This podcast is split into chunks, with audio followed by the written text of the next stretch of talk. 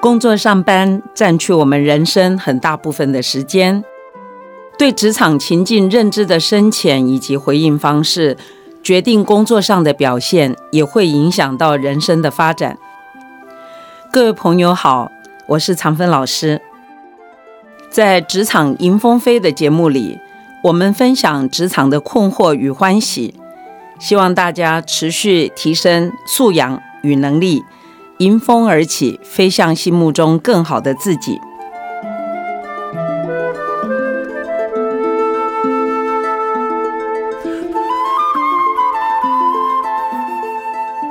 职场生涯中，能与公司最高阶的主管晋升工作，是难得的际遇。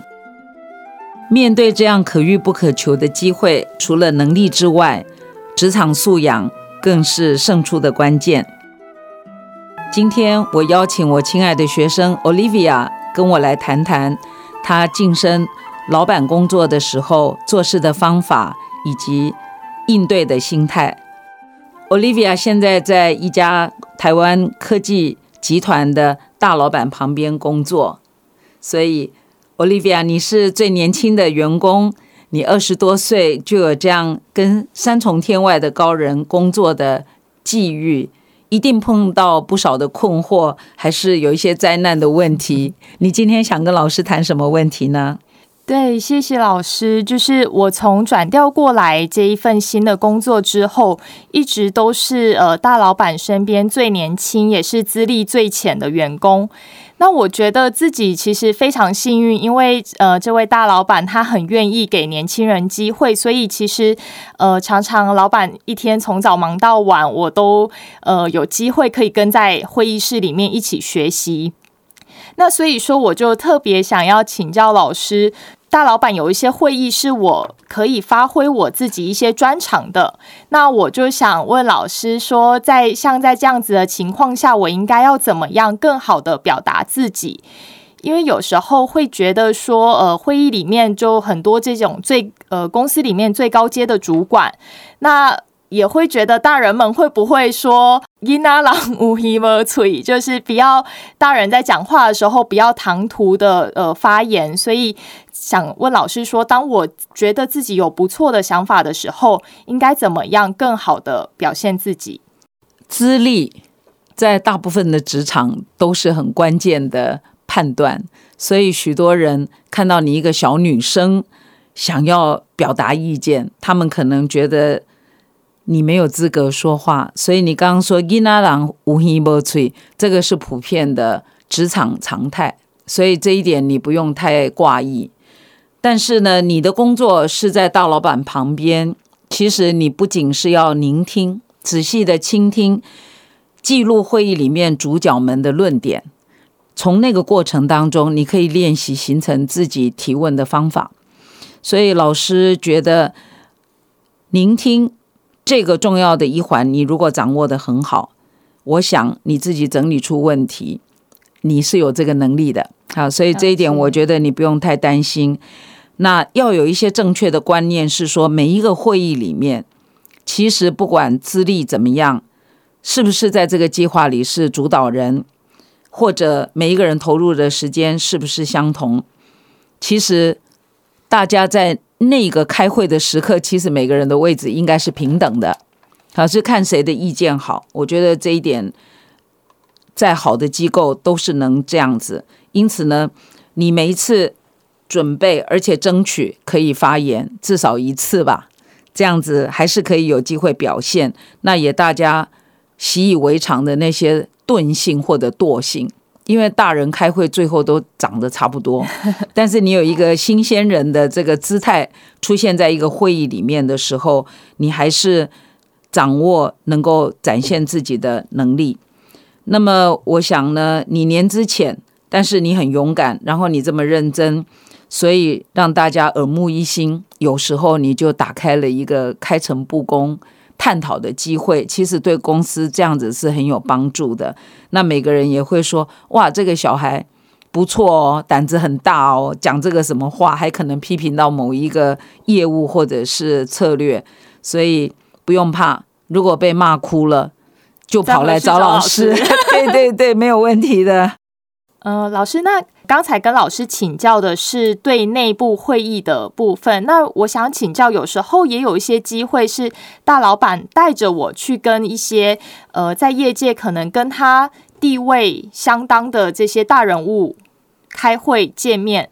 那像在这样子的情况之下，如果我有希望想要发言，我是不是应该事先先得到主管的同意，或是事先做好什么沟通才去发言呢？还是说我自己判断情况，也许可以，我就嗯争取一些表现的机会。我觉得你这问题蛮重要的，因为对内的话呢，刚才老师讲的那个方法就一定可以适用，因为是内部人。可是如果你今天是一个助理的身份，随着集团的负责人出去开会，我现在这样听会觉得。不太合适，你想讲什么就讲什么。有时候你并不清楚大老板他的布局，还有他要说什么，是有先后次序的想法的。所以呢，如果是跟着大老板出去外外面的会议的话，我反而觉得这时候你是守比较多，不是攻击。所以那个时候可能在路上，像我自己带年轻的同事出门去开会。我会先跟他们过一下，我们的谁是负责攻击，谁是负责守。啊，有时候会故意把一个尖锐的问题，或者是比较有突破性的提问，留给那个年轻的同事去发球。我自己是因为每次会议我都会准备。那你的这个大老板呢？他是不是这样子的？我不是特别清楚。但是凡是跟老板出去应对外面。你还是要有一个团队精神。那那个时候，我不是特别建议你随时想什么说什么，那样就呃反而不合适。有回答你的问题吗？有，谢谢老师。这样子我明白了，就是在对内的会议的时候，我可以尽可能的争取自己表现的机会，然后同时也希望对这个组织有所贡献。但是对外的时候，还是要以大局为重，尽量配合主管的脚步。除了刚才请教老师，就是在日常会议的表现之外呢，我也想特别请教老师，日常跟大老板开会的情况之外，大老板有时候也会指派我呃执行一些任务。那在像这样子的情况之下，我可以怎么样去呃应对进退？去避免和主管的这个想法有比较大的落差，因为我有时候会觉得说，呃，大老板非常的忙，所以我工作到一个阶段，我会有时候又想又想请教他，这是不是他想要的？但有时候又觉得自己还没有准备好，不不想讨骂挨，所以呃，在这方面想请教老师的建议。嗯，我非常理解这个进退应对的困难，这个掌握度是不容易的。呃，如果是跟一个公司的决策者晋升的做事，你经常被派的任务，他就是一句话就讲完了，他不会像你一般的主管，好像把人事实地物都跟你说清楚。所以，我我理解这这也会慌张的。其实，那么每一次你听到一个任务的发派，其实就要很快的整理出你重要的至少人事实地物，你都有一个概念。不能老板跟你说，哎，你就去做什么？其实他讲的、他想的，跟你接收人所以为的、想的，有可能就有落差，然后就会因为彼此的忙碌，就越落差越远嘛。所以，如果我在你的情境，那么我可能确定一下人事实地物，就是要复述，在要复述之外，我会特别提到说。这个任务的进行当中有没有我需要特别注意的？因为大主管直接给你一个任务，可能他希望时效很快的实现，就你效率要很高，所以这个细腻的问题是会让主管愣一下，然后他想一下，这个喘息的空间呢，在跟大主管对话的时候，给对方一个喘息的空间，是让他可以快速的梳理。他有没有疏漏的地方？所以这个你要把它变成日常的纪律，就是跟任何人拿一个任务，你都要顿一下，然后说有没有我要特别注意的事情啊？这个我想这给给 Olivia 一个一个诀窍。那另外的话就是说，你的任务的执行当中，因为你虽然是工作了这么长时间，但是还是会碰到没有十足把握的情况。对，第二个就是有很多的判断你不能独立解决，因为你还需要请教别人。还有就是你要把这些你不能独立判断、没有十足把握的事，都要能够及时向大老板说一下。你不能怕他忙，因为你说他忙，他肯定发脾气，因为他没有时候是不忙的。所以你是要挤进去一个时间。让他知道有一件事情是超乎你的权限或者超乎你的能力，这个是一个作为部署，我觉得是一个责任感，让老板同步资讯。还有就是很重要，我还是要跟你说呢，职场上所有的主管，你现在也带人了，所有的主管都不欢迎 surprise surprise，surprise 从来不是一个让人愉快的事情，因为所有忙碌的决策者。他其实心目中都是追求完美的。我所认识成功的人士都是追求完美的。他希望所有的事情都是在他的判断跟掌控之内。那有一些年轻人以为给老板一个 surprise，其实包括一个生日 party，有时候老板不会很开心，因为他就没有留那二十分钟让你唱生日歌。所以这个每一个人的反应在这上面，我想强调的就是说。我们在上班族，我们是靠着执行任务、处理人跟事，我们得到我们的薪酬和回报。所以呢，不要太创意的去浪费大人的时间，因为他们很希望很多事情是可控之内，因为风险的控管是他的本质。所以从这个观点来看，就是说，我觉得 Olivia 做事情一定是做很好，所以可以在这个年纪跟大老板工作。那么你就注意到。及时的提问，及时的确认，是你非常重要的工作的法门，一定要记住。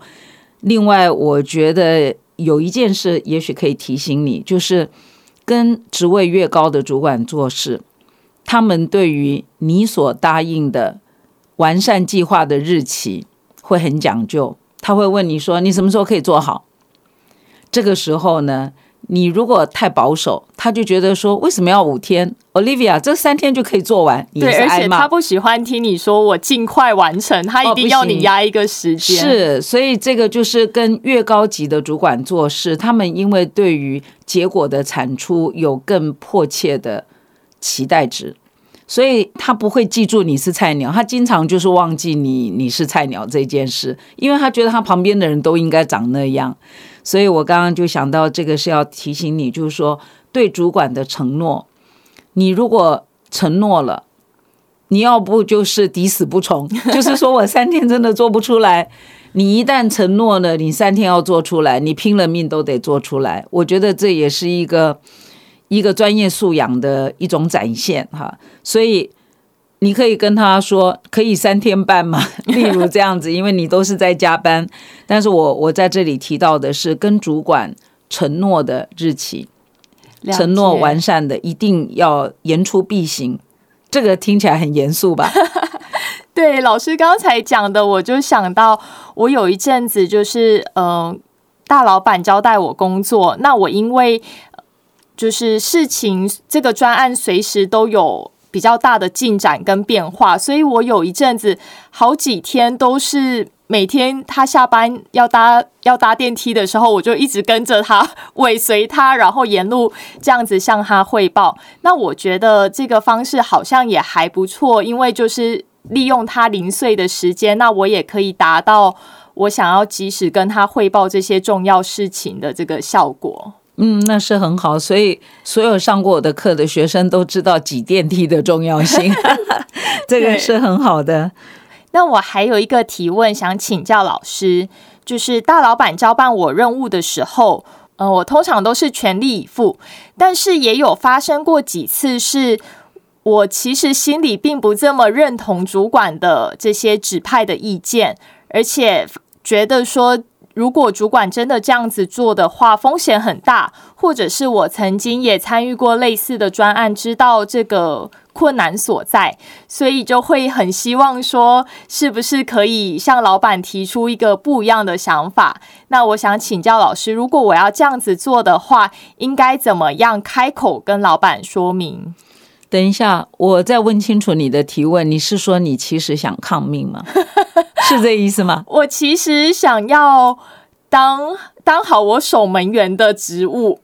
OK，可是主管已经有一个既定的看法。对，OK，这个是我们很多人在跟主管，甚至你以后当主管，这个问题会一直出现。好，所以它它并不是不正常的一个情境。首先呢，我们要给主管一个理解，这个也是一个部署的责任。你要相信他每天收到的资讯，跟他要处理的事项，比你想象的多很多。这个理解要先放在前面。然后第二个理解就是，他们在改变意见或者做出你以为不合理的决策的时候。他只是暂时没有时间向你慢慢说明，了解。所以从这个逻辑来讲，就是当主管做出一个你意料之外的决策方向，你先不要把它当成是莽撞，或者是好像说他那样做会很惨。例如这样，我觉得这个判断要谨慎。所以老师提醒你，你碰到这个情境，可以说不是太奇怪。但是你要谨慎，所以这个心态先摆在那里。我要谨慎的面对这个问题。第二个就是根据所有的经验跟阅历，老板还是有比较大的机会，他的决定是成功大于你的，因为你是小朋友，所以小朋友就会小小心的照顾到很多人，你就会顾虑很多。可是有许多决策，他要大开大合。他要先破才能立，所以有时候主管他们的思想跟你推想的未必是相同啊，这是第二层的心态。老师觉得你还是要摆正。那第三个就是你还是可以用你刚才挤电梯的那个能耐啊，你挺厉害的，用他的碎片化的时间。以前我在年轻的时候也是扮演这个角色，我可能说，老板，我有一句话要讲，然后他就看着我说。我不要改。我以前那个主管很可爱，他会说我不要改。我说你一定要听我讲这句话，然后他就可能会不耐烦的说讲吧，那你就讲了。讲了以后，有可能他的决定是没有改变，可是你要给他第三个，你要给他第三个贴心，就是我觉得这是做部署的素养，这是老师自己的经验，就是过没有多久，我真的知道他是把我的意见用进去了。可是，在当下，他可能觉得我啰嗦，然后就说胡说，什么都说了，但是他都没有听。但是过了一阵子，我就越来越知道说，其实全部的决策者，他都不会在你所想的时间跟那个方向上如你的意，因为毕竟大家的经验还是有价值的，大家经验差这么多，所以作为一个年轻的部署，就是你知道。你努力，你又知道多一点，你又努力多一点，一直要跟主管作为他们好的左右手，要有这样心态的准备。你今天这个题目很好，就老师有个机会去讲，做一个部署，应该心态上的转变是什么？你觉得这样有没有帮助？你的老板不可能都不听你的，他有听，但是他为什么就没有立刻改呢？那不是面子的问题，是你提了一个好意见。可是，在那一分钟的那一秒用上去效果不够好，所以他愿意等一下再用。你必须相信你的主管比你厉害，否则我就呃拉着你帮你跳槽，赶快换地方。我想你的主管都是很棒的，所以这个体贴是要给的。了解，对，呃，我现在回想起来，也有想到之前我曾经呃提出一个不一样的想法，那大老板当时就说啊，你没有经验，你。才会讲这种话，但是过了几天之后，他突然跟我说：“你那天说的那件事情呢，我想了几天，我觉得怎么样怎么样。哦，好棒啊！对，但是我我心里觉得很感动，因为没想到我的一句话，大老板可以想好几天，偷偷高兴，偷偷高兴了一下。那但是到最后，大老板的。整个大致的决策方向还是维持他原本的，但是可能在程度上他做了一些调整。那我就觉得，哇，老板真的有听进我们其他人给他的一些想法，那真是很好。所以你看，成功的人士他们有很多共通性。所以我们作为部署的，一定要在年轻的时候把这个气度养出来。我其实啊，自己做大主管的时候，我就会听到同事对我。一个决策背后的批评，例如说，年轻的同事就会说：“哦，我当时就跟老板讲过了，他都没有听我的。你看吧，现在这决策都不好。”其实我就很想跟那个同事辩论的，为什么呢？因为什么叫做好的决策？我们来探讨一下，什么决策叫做好？就叫 good decision，对吗？所有的决策都是在当下。那一个决策者，他可以收集到的所有的可能资讯，包括团队的资讯，就是你们每个人都要给他充分的资讯，并且有系统的去判断之后，加上他本人的经验，甚至灵感，还有直觉，他就做了拍板。所以，没有一个决策者想要做一个后悔的决策。这个理解是所有的上班族都应该给予的尊重。因为他是要去负担的人，我们是支持他的，所以我最讨厌的年轻同事是什么？可以讲吗？哦，好想听哦。对啊，我最讨厌的年轻同事就是他，其实就是在看戏。他每次在我们协作的时候，他就在那儿看着，看的风向决定，他并没有全身投入的变成我团队真实的一员。我喜欢他，就是讲不同的意见，讲补充的意见。我希望年轻的同事跟我说：“老板，关于这件事，我有多一个想法。”你讲多一个想法，我就会想听了。可是你如果一开始就跟我说我有一个不同的想法，诶，我就会觉得有一点不适当。所以你要用别人的耳朵听自己说话。你的年轻的同事，你说。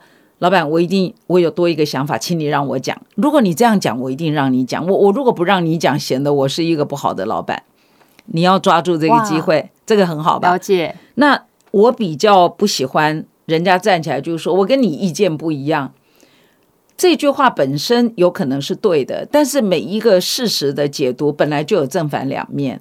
也许我们两个讲半天，你觉得不一样，其实讲到最后是一样。我想我们都有这个经验，所以我我就是说呢，年轻的同事，在职场经验比较少的朋友，大家都不要轻易的去假设老板这个疏忽、那个缺漏，然后老板不聪明。我觉得这些其实都是不成熟的一些思考。那你这很好了，你今天这个题目呢，就已经踢馆了自己题目设定的假设，所以。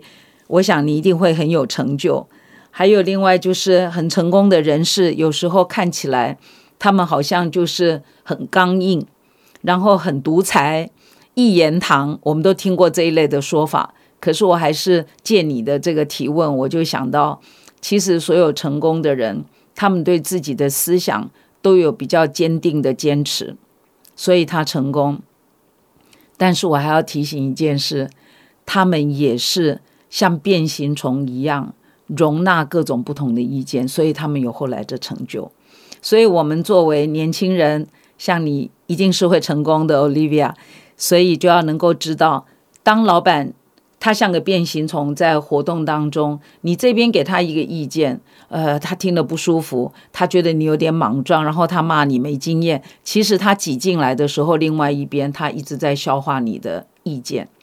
你一定要相信，成功的人都是这样子的。所以，当他再慢慢回来，其实方向没有改变，可是体积改变了，这边突出去，那边收进来，对吗？所以，你要永远记得，在当成一个幕僚的身份的时候，我们都是在尽自己的才学、能干，提供有价值的意见创造。他们长辈们，他们会做最好的决定。这个心态有的话，你其实每天都很开心。你觉得怎么样？谢谢老师今天给我的建议，我觉得我以后每天工作应该都会更开心，而且可以更能符合老板对我的期待。